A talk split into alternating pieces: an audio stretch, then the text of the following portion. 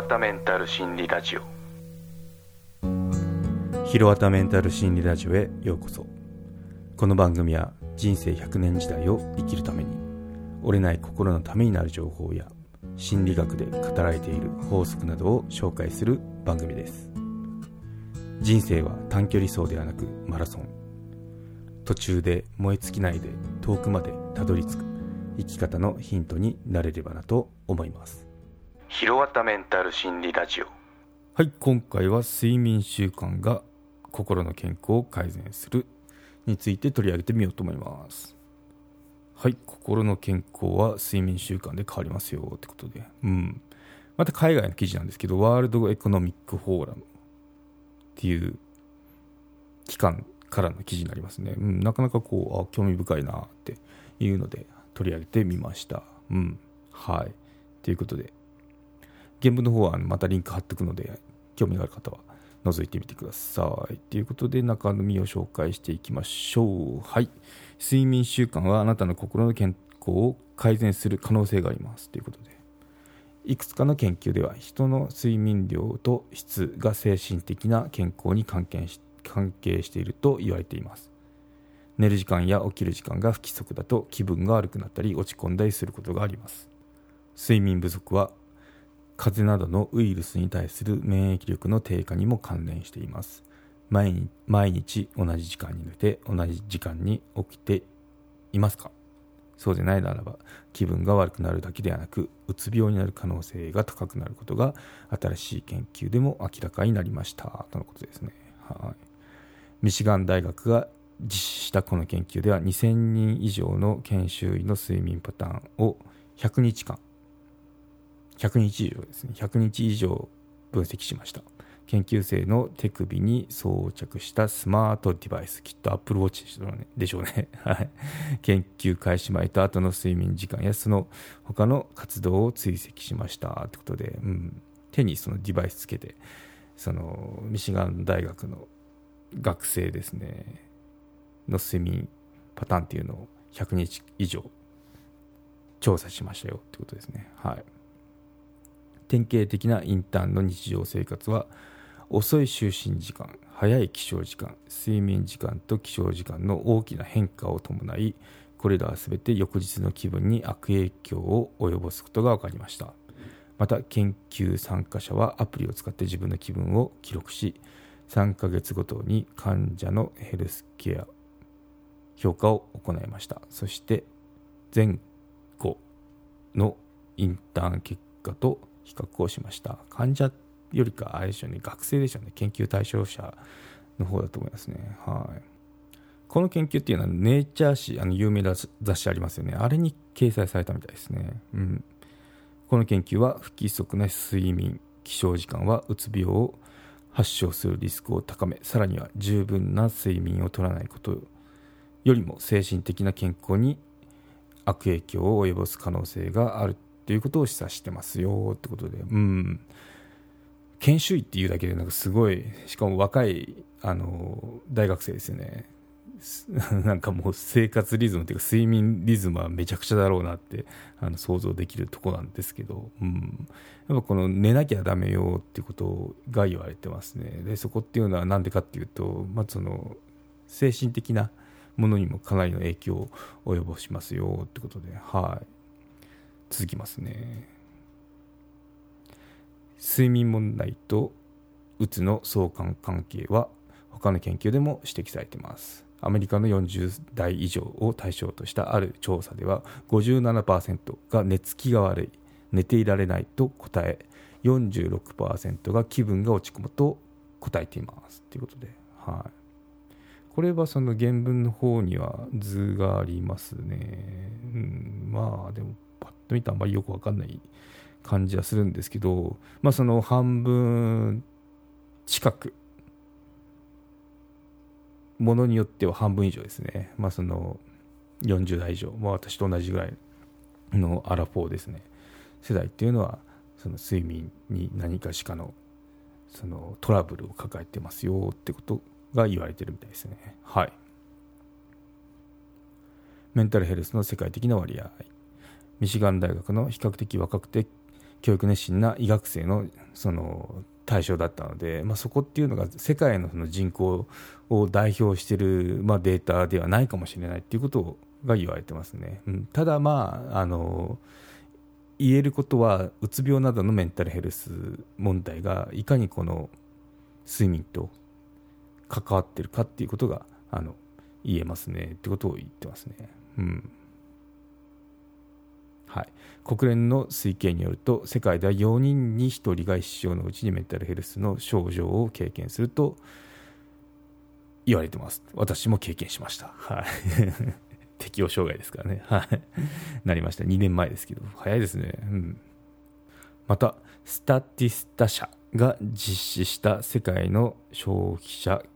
調査によると一部の国では特にうつ病の割合が高くなっています。スウェーデンでは回答者の46%が過去1年間にメンタルヘルスの問題を経験したと答えてます。アメリカブラジルロシアでも約5分の2の回答者がそのメンタルの不調っていうのを経験してますと答えてます。うん。そうですね。まあでもここでちょっと調査じゃなくて注意しなきゃいけないのはその、まあ、国によってメンタルヘルスの問題っていうのを、まあ、そのなんだろう。世間っていうかその国民が話しやすい環境にあるかっていうその社会的需要度っていうのもあるので、まあ、ここっていうのはまあ一概に言えないかなってことをこの記事では言ってますね、うん、なんでまあそこは注意しなきゃいけないけどねって言ってますね、まあ、スウェーデンが多いけど、まあ、そのスウェーデンっていうのは比較的もしその社会的需要度っていうのが高ければざっくばらんにそのメンタルヘルスの問題自分のメンタルヘルスの問題っていうのを語れる語れる状態にあるので、まあ、その数値が高くなるかもねって、まあ、そんなことをあの注意しなきゃいけないですよっていうことは言われてますけどね、はい、睡眠が体の健康に及ぼす影響。別の研究によると睡眠時間が短すぎたり質が悪かったりすると風邪などの感染症に対する免疫力が低下することが分かってます、うん、このあの調査なかなか興味深いですよ。続きますね。ピッツバーグにあるカーネギーメロン大学の研究者が21歳から55歳の成人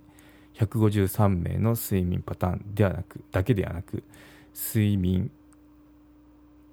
効率ベッドに入っている間に実際に眠っていた時間の割合を2週間にわたって調べました。その後被験者に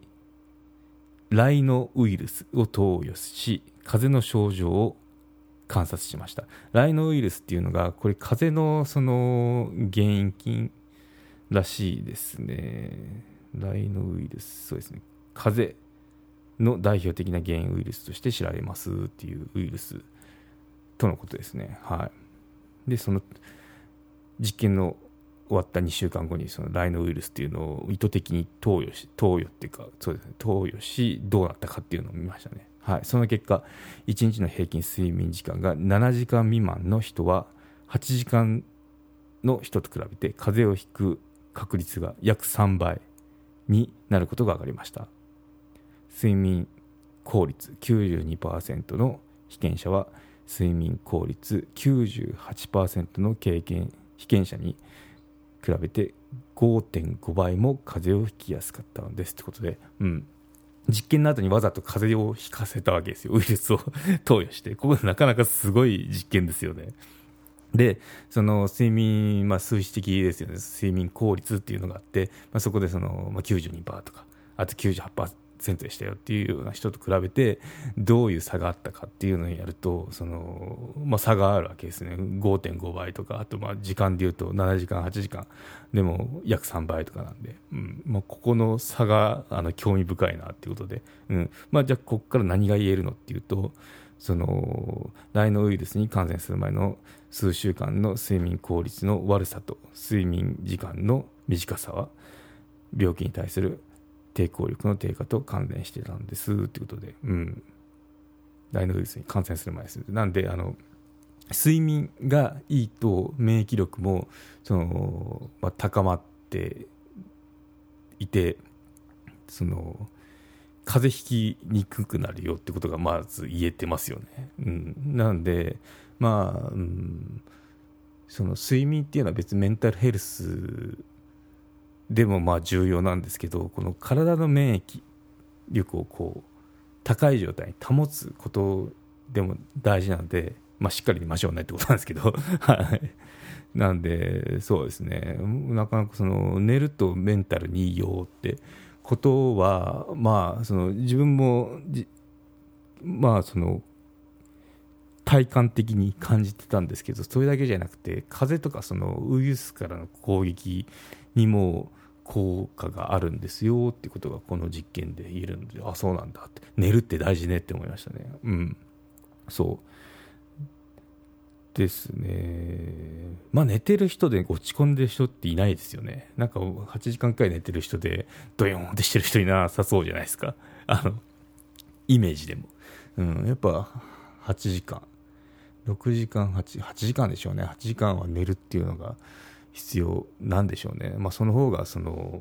仕事とかも頭すっきりして効率的になったりあとは、まあ、風邪ひかないからそのずっと動いてられる活動ができるってこともメリットがありますよね、うん、なので